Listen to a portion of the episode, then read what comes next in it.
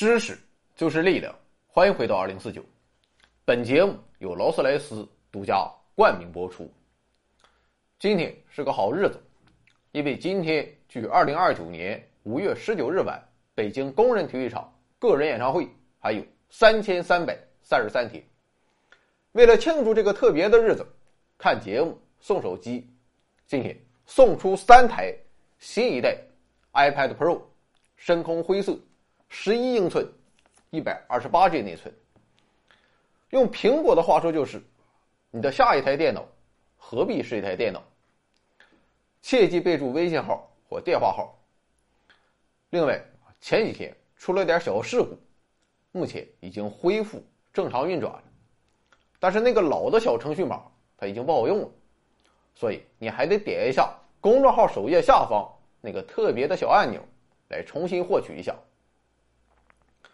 再者，经过两天的试验后，从今天起，随机数生成器生成的时间，我们不再精确到秒，还是像以前一样，精确到分钟。感谢老板赏饭。我们这一代人是计划生育的一代，可能也正是由于这一特殊的历史原因，我们对英国社会学家马尔萨斯都很是熟悉，因为正是。马尔萨斯指出，人口按几何级数增长，但生活资源只能按算术级数增长，所以这不可避免的要导致饥馑、战争和疾病。于是他呼吁，政府应该采取果断措施来遏制人口出生率。不过，虽然马尔萨斯是一个18世纪的英国人。但他的理论获得实践，却发生在二十世纪的中国。一九八二年，计划生育被定为基本国策，同年十二月被写入宪法。需要注意的是，这个计划生育政策绝对不能与一对夫妻只生一个孩子划等号。事实上，计划生育指的是提倡晚婚、晚育、少生、优生。从而有计划的控制人口。由此可见，计划生育其实是一项颇为灵活的政策，是会随着时代的发展而有所调整的。客观的说，自计划生育这一基本国策制定以来，对我国的人口问题和发展问题起到了不可忽视的积极作用。我问你，亲爱的伙伴，谁给我们创造幸福的生活？但同时，也带来了如今人口老龄化的问题。鉴于此，本世纪初，我国的计划生育政策也相应做出了一些调整。而在今天，许多地区的计划生育政策都出现了一定程度的放松。新世纪，新起点，回首往昔岁月，我觉得有必要给马尔萨斯揪出来，重新解读一下。欢迎收看大型娱乐节目《回到二零四九》第五季第十四集《人口原理》，马尔萨斯的人口理论。一七六六年，托马斯·罗伯特·马尔萨斯生于英国伦敦。一七八四年，马尔萨斯进入剑桥大学耶稣学院学习哲学和神学。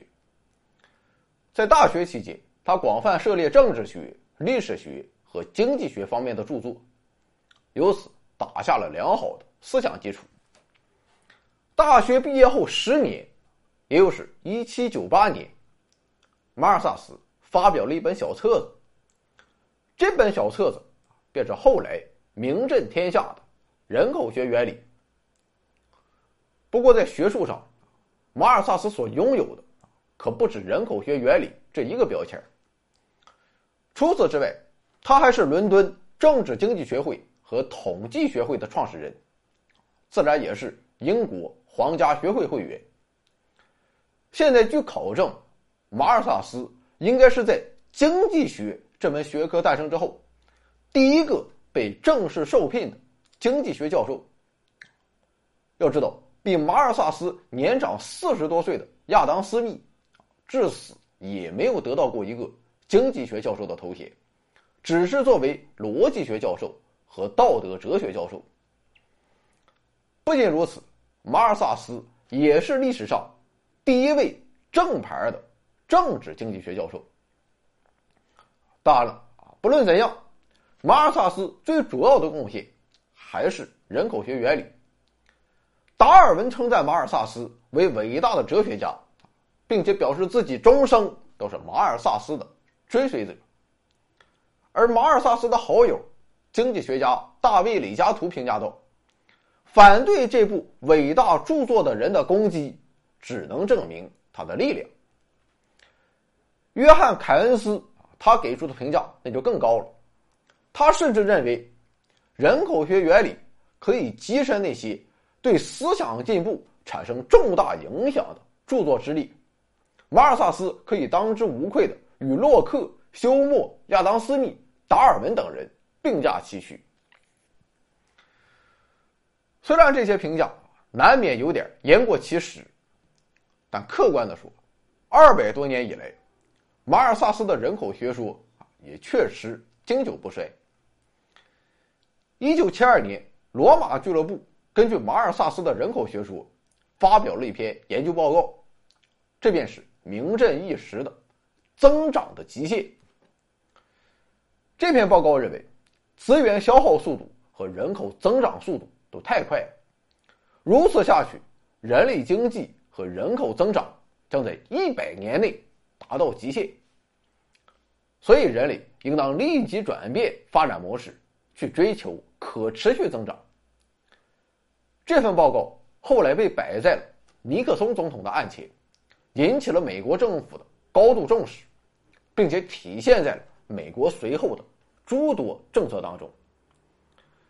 而至于马尔萨斯与中国的渊源，则可以追溯到一八八零年，在那一年，人口学原理传入中国。从那时起，一百多年来，马尔萨斯的人口理论对中国的社会、经济发展等各个方面都产生了深远影响。总之，马尔萨斯的成就是伟大的，更是经过了时间与实践的检验。那么，究竟是什么促使马尔萨斯提出了他的人口学说呢？当然，还是老话，有道是一个人的成就不能只看自我奋斗，还要深刻的嵌入他所处的时代浪潮中。所以说，马尔萨斯人口理论的形成。是与当时的时代背景密不可分的。二零一六年，习近平总书记在关于哲学、社会科学的讲话中，也特别提到了马尔萨斯及其人口学原理。总书记高屋建瓴的指出，这本著作是时代的产物，是思考和研究当时当地社会突出矛盾和问题的结果，并且推荐哲学、社会科学学者们啊。都应当认真读一读。总书记的话可谓一语中的，而回顾当时英国的历史背景以及其所面临的问题，或许也会对今天的我们有所启发。妥了，现在就让我们回到历史中去寻找答案。我们知道，英国是最早完成资产阶级革命的国家，早在十四、十五世纪。英国的工厂手工业就已经出现，而为了进一步推动资本主义生产方式的发展，英国就必须进行资本的原始积累。于是，在十五世纪末和十六世纪初，英国发生了著名的圈地运动。所谓的圈地运动，其实就是新兴的资产阶级和新贵族通过暴力方式把农民从土地上赶走。强占农民土地，使其变成自己的大牧场和大农场。这种方式确实实现了资本的原始积累，但同时也带来了严重的恶果，那就是它使得丧失土地的农民不断增加，从而导致了人口过剩现象。有些人跑到城市当工人，有的移民北美，还有的。彻底变成了流浪汉，总是留给他们没有什么好的选择。而到了十八世纪末，完成了资本原始积累的英国，又开展了轰轰烈烈的工业革命。工业革命空前的推动了英国的经济发展，从而给人口的增长创造了有利条件。据统计，十七世纪末时，英国只有五百五十万人口，而到了一八零一年，就增长到了一千万以上，到一八二一年又增加到了一千四百多万。但是，就是在经济繁荣、人口增长的同时，广大工农群众的生活却急剧恶化。首先就是大规模的机器生产，使得手工业者彻底没了生计，他们也和当年的农民一样，成为了过剩人口。其次，遭殃的还不只有手工业者，工人的处境也没好到哪里去。一方面，机器生产越来越成熟，所需要的劳动力越来越少。这又导致越来越多的工人被工厂抛弃，沦落街头。另一方面，机器的发展使得操作机器变得越来越简单。如此一来，与其雇佣吃得多、要得多的男人，还不如雇佣各方面都很节约成本的妇女和儿童。这下就妥了。你就看看，英国除了资本家和贵族之外，还有什么人？能活成个人样，农民没了土地，手工业者破了产，男工失业，女工和童工反而在工厂里遭罪，整个社会呈现了一种极度扭曲的状态。终于，社会矛盾不断激化，无产阶级运动风起云涌。而更让英国资本家们闹心的是，正在此时，海峡对岸的法国。又爆发了大革命，法国革命的浪潮进一步推动了英国工人运动的高涨，不得已之下，为了转移国内矛盾，同时也为了消除法国革命对英国统治阶级的威胁，一七九三年，英国发动对法国的战争。不过，仗最后虽然打赢了，但是在此期间，战争所带来的财政困难。与经济困难，使得英国的老百姓生活状况进一步恶化，群众反抗运动不但没有消失，反而是在一次次的血腥镇压之后愈发猛烈。在这样的情况下，英国政府也算是开窍了，他们终于明白，一味的镇压其实是起不到作用的。问题的关键是，如何才能解决国内的失业和？贫困问题如何才能解决呢？接下这个活的，首先就是欧洲的思想界。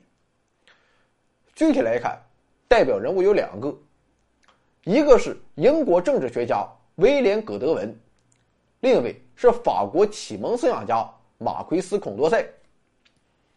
他们认为，如今问题的根源就在于现存的制度，是资本主义的生产制度。加剧了人的苦难，只要进行行之有效的社会改革，问题自然就迎刃而解了，一个更美好的明天就将到来。今天来看，葛德文与孔多塞的观点不无道理，资本主义确实就是万恶之源。但问题是在当时的英国，你让英国去消灭资本主义，抛弃资本主义的机械生产。回到田园牧歌的时代，这根本就不可能。所以说，这种观点带有明显的空想社会主义成分。而当时的社会背景，明显没有为无产阶级革命创造条件。于是，年轻气盛的马尔萨斯指出，资本主义可能确实会加剧贫困，但在根源上，贫困更是一种自然现象。因为它的产生正是源于人口与生活资料之间的失衡，这是自然规律，不论是人类世界还是动物世界，这都是普遍存在的现象。于是，在一七九八年，马尔萨斯便把自己的观点形成了一本小册子，名字叫《论影响社会改良前途的人口原理》，以及对葛德文先生、孔多塞先生和其他作家推测的评论。这本书名都能赚不少稿费的小册子，这是人口学原理的第一版。其实今天来看，我们会发现，在第一版中，马尔萨斯其实还没有形成什么理论。这本书的主要目的还是抨击葛德文与孔多塞的不靠谱。而在第一版出版后，马尔萨斯花费了几年时间，到欧洲各国、中国和印度等地区，一边游玩一边考察。有道是“读万卷书，行万里路”，丰富的游历，最终也让他的思想日趋成熟。于是，在一八零三年。马尔萨斯出版了《人口学原理》的第二版。相比于第一版的五万多字，第二版的篇幅达到了二十多万字，书名也给改了，而且变得更长。人口原理，或关于其过去及现在对人类幸福影响的见解，以及有关我们将来消除或减轻由此而引起的灾难前景的研究。在此之后，马尔萨斯依然没有停下脚步，他终其一生都在对人口学原理进行修修补补。到六十岁时，他还出版了第六版。不过，虽然每一版都有变化，但马尔萨斯的基本观点却一直没变。总之，人口学原理正是当时欧洲政治、经济和思想发展的产物。那么好啊。介绍完背景之后，我们就要来聊聊马尔萨斯的具体观点。简单来说，就是四大内容，分别是两个假设、两个级数、两种意志和三种命题。我们先来看两个假设。假设一是人类生存必须依靠食物；假设二是男女之间存在着天然的情欲。而且这种情欲不会被消除，虽然看起来与废话差不多，但也正是这两句废话支撑起了马尔萨斯的人口理论。这也是西方人搞理论有意思的地方，比如欧几里得的几何原理，其实也是建立在废话基础之上的。什么是废话？其实就是无法证明也不用证明的公理。总之。这两个假设十分简单，我们就不用进一步解释了。再来看两个级数，也很好理解。马尔萨斯指出，人口如果不加以限制的话，就会以几何级数增长，而食物却只能以算术级数缓慢增长。两种级数有着完全不同的速度，人口的增长要比食物的增长快得多。甚至要无限大于土地生产粮食的能力。现在问题就来了，这个结论它究竟是怎么得出来的呢？其实，还真不是马尔萨斯拍脑门子想当然得出来的结果。这哥们儿可是有着充分的证据。马尔萨斯算了这么一笔账：以小麦为例，按照一般的耕种方式，一粒麦种。可以产出六粒小麦。理论上说，小麦的年产量每年都可以增长五倍。这样一来，用不了多长时间，仅仅十四年后，全球的陆地都将被小麦所覆盖。除了植物之外，人类也可以吃动物。以绵羊为例，考虑到通常的死亡率和偶然的事故，人类饲养的绵羊数量。平均每两年就会翻一番，这样一来也用不了多久，大概七十六年后，地球就真的变成羊村了。不过，马尔萨斯马上补充道：“这样的情况只是理论上的理想情况，在实际情况中，不论是小麦还是绵羊还是牛，它们都不可能拥有这么强大的增长能力。原因在于两方面。”首先，从人类需求的角度来看，当食物已经足够的时候，我们就不可能让它们继续增长，否则就会产生严重的浪费，大大消耗社会资源与自然资源。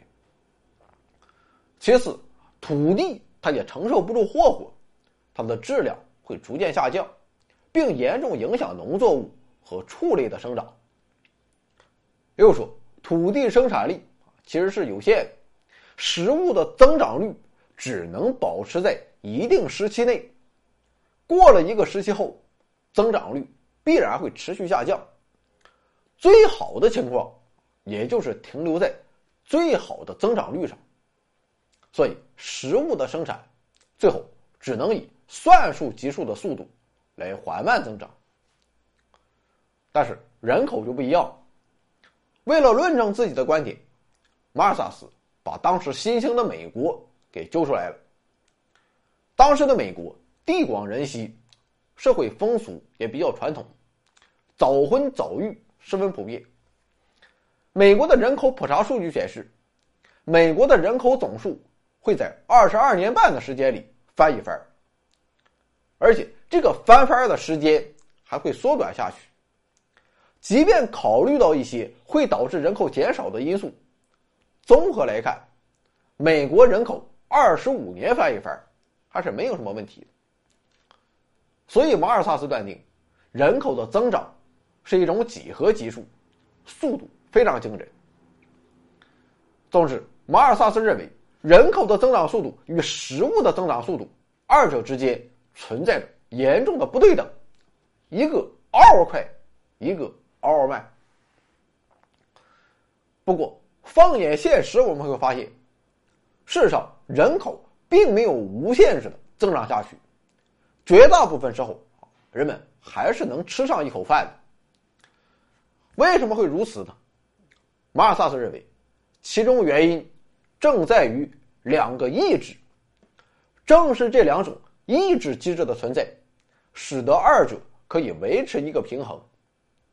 这两种意志，一种是预防性的意志，另一种是积极的意志。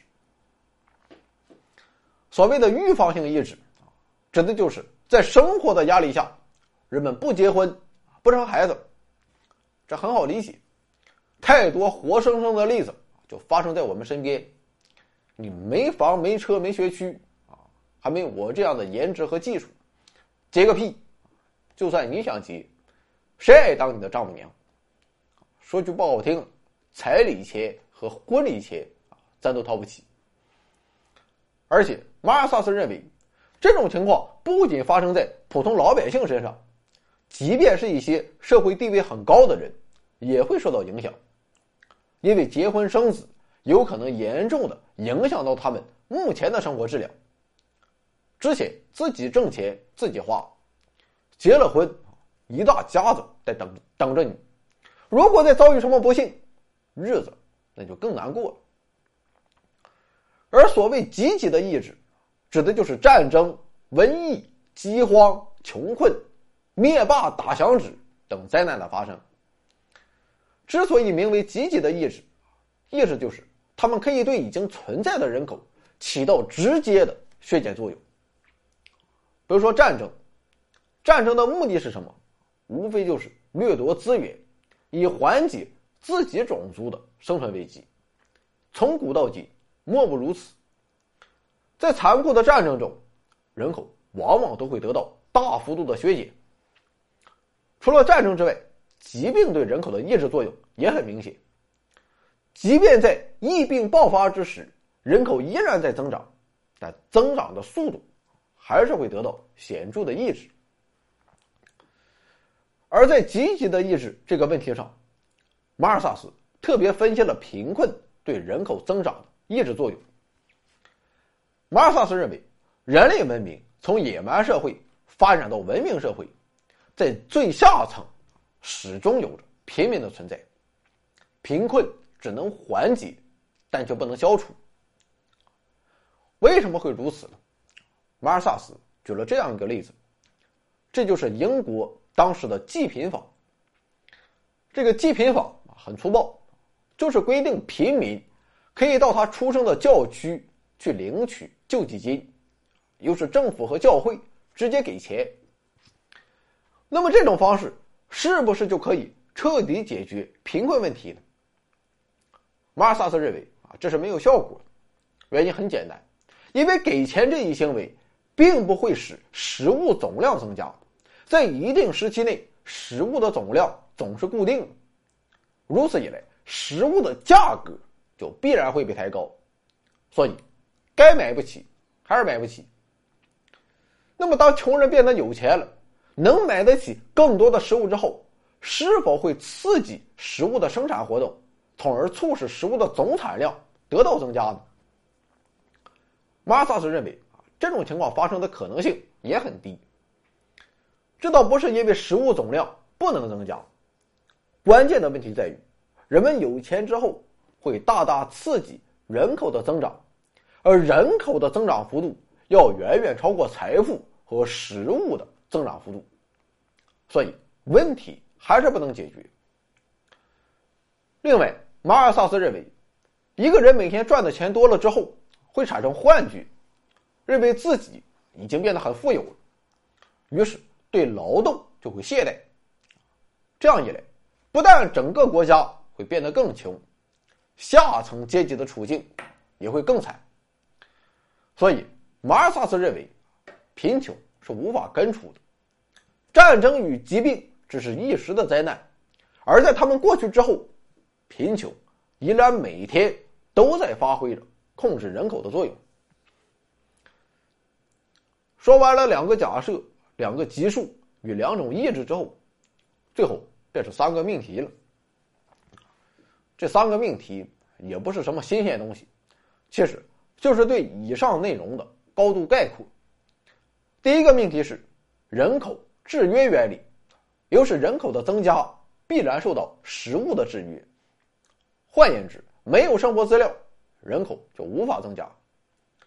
第二个命题是人口增值原理，很简单，食物增加，人口也必然增加。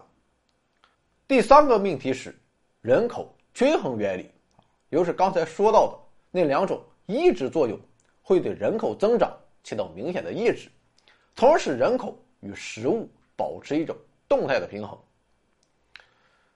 那么好，今天的话题说到这儿，你会发现马尔萨斯已经实现逻辑上的自洽，人口与食物的增长方式天然存在不平衡。但两种抑制机制的存在，却使得基本的平衡得以保证，也保证了人类文明的延续。但此时，马尔萨斯却话锋一转，他说：“两种抑制机制确实不错，我们不能否认他们对人类文明的发展起到了积极作用。但是，无论是无奈的预防性的抑制，还是悲惨的。”积极的意志，二者在本质上其实都是苦难和罪恶，他们都是不道德的，是没有办法的办法。那么，怎么扭转这一局面呢？为此，马尔萨斯提出了“道德意志”这个概念。所谓的道德意志，指的就是人们出于谨慎考虑，在一定时间内或长久的不结婚。并且在独身期间严格遵守道德规范，男女之间不能发生性行为。马尔萨斯认为，这才是使人口与食物保持平衡，而且完全遵守道德要求的唯一方法，也就是化被动意志为主动意志。以上便是马尔萨斯人口学说的基本内容，听没听懂就这么回事儿。可以相信，作为一种社会学理论，马尔萨斯的人口理论必然会引起人们的争论与质疑，这也很正常，而且也不是什么坏事，因为很多社会学理论也正是在质疑与争论中才获得了进一步的发展。我想，马尔萨斯也完全可以预料到这一点，但是让马尔萨斯绝对想不到的是，他所引起的质疑啊。可是非同小可，因为在后世众多批判他学说的人中，有两位年轻人啊真是让他掉了半管血。因为这哥俩，一位名叫卡尔·马克思，另一位名叫弗里德里希·恩格斯。十九世纪四十年代初，马克思和恩格斯便注意到了马尔萨斯的人口理论。这哥俩是何许人也？他们马上就发现了马尔萨斯理论中的不足之处。首先，马克思与恩格斯针对马尔萨斯的人口过剩理论进行了比较尖锐的批判。前面说过，马尔萨斯把人口的增长归结为自然规律。并得出了人口是以几何级数增长的结论，但马克思却认为，在人类历史的不同时期，人口是按照不同的比例增长的，并不是一直按几何级数增长。也就是说，人口的增长是由生产方式所决定的。另外，人口是否过剩也取决于生产方式与生产关系，在前资本主义社会。与资本主义的初级阶段中，生产力毕竟还有限，人一多马上就受不了了，所以人口过剩自然十分常见。但是，如果是共产主义社会呢？生产力高度发达，还会存在人口过剩的问题吗？所以说，离开生产力与生产方式去谈论是否过剩的问题，这就有点耍流氓了。其次，马克思与恩格斯还认为，贫困的本质是一种社会现象，而不是马尔萨斯所说的自然现象。而马尔萨斯之所以得出了这样的结论，原因就是他站在了资产阶级的立场之上。资产阶级自然希望贫困不是自己导致的。不过，马克思与恩格斯却认为，马尔萨斯所描绘的贫困、失业和罪恶。正是资本主义生产方式下存在的必然现象，是资本原始积累和资本主义积累时所产生的。而且，过剩人口既是资本主义的产物，同时也是资本主义实现财富积累的杠杆，甚至也是资本主义存在的条件。因为只有人口过剩，劳动力的价格才会下降，资产阶级。才可以大幅的压榨人的剩余价值。问题既然已经指出来了，那么马克思与恩格斯又是如何看待人口问题的呢？他们认为，人口是人类历史和人类社会存在的前提，是社会生活和社会发展的重要条件。人口的数量和质量对社会发展具有重大影响，但是不能成为社会发展的决定力量。相比于人口，更重要的是构成人口的阶级，因为如果抛开阶级，人口就只是一个抽象的存在。只有通过对特定生产方式的分析，才能够最终解释人口问题。估计是没听懂，没事，我也不懂。好了，今天的最后，我们再来看看马尔萨斯理论在我国的传播。前面说过。一八八零年，人口学原理传入中国。一开始，孙中山、李大钊、陈独秀、廖仲恺等革命者也对马尔萨斯的理论提出了尖锐的批评。而在新中国成立后，马尔萨斯在中国的日子也不好过。这也可以理解，毕竟在我们中国人的传统观念中，人多力量大，与人定胜天，才是我们所信奉的真理。不过，随着社会的发展，特别是在改革开放之后，社会学的研究取得了长足进步。这时，马尔萨斯的这套人口理论又被人们拿出来重新研究。研究来研究去，人们终于开始承认，对于中国这样一个大国来说，人口问题是关系到经济、民生和社会各项发展的重要问题，所以必须加以重视。马尔萨斯的人口理论，其中的一些思想也是可取的。在当时，很多人都开始拿中国的人口与发达国家的人口进行比较。啊，一说到中国人口问题，人们普遍的共识就是人太多了。如果中国能有美国那样的人口数量，啊，那我们的人均经济马上就能上一个大台阶了。这种想法自然是极其片面，但是在当时的历史条件下，在我们的祖辈勒紧裤腰带完成了祖国初期的建设之时，也不能说没有道理。于是，从上世纪八十年代起，我国开始非常重视人口总量的控制，并且提出了相关政策。而进入新世纪后，尤其是近几年，我国的人口问题再次成为了人们议论的焦点。原因就在于我们切实的享受到了人口红利所带来的好处。也正是在这样全新的历史环境下，人们开始重新反思马尔萨斯的理论。可以说，我们现在基本达成了这样的共识，那就是单纯的控制人口总量。对一个国家的经济发展，并不一定就是简单的积极效果。国家的经济发展不仅受人口数量的影响，更与人口的质量、分布密度与人口结构息息相关。反正说来说去，我觉得人口问题依然很复杂，关于人口问题的争论也必将长久存在。马尔萨斯的理论绝非权威。但他至少为全人类开了个好头。接下来的路又该怎么走？人类的幸福该如何达成？贫困与饥馑可以被彻底消灭吗？我们不知道何时才能得到答案。那就活在当下吧。干！I see trees that are green. Too. I watch them bloom for me and you, and I think to myself, what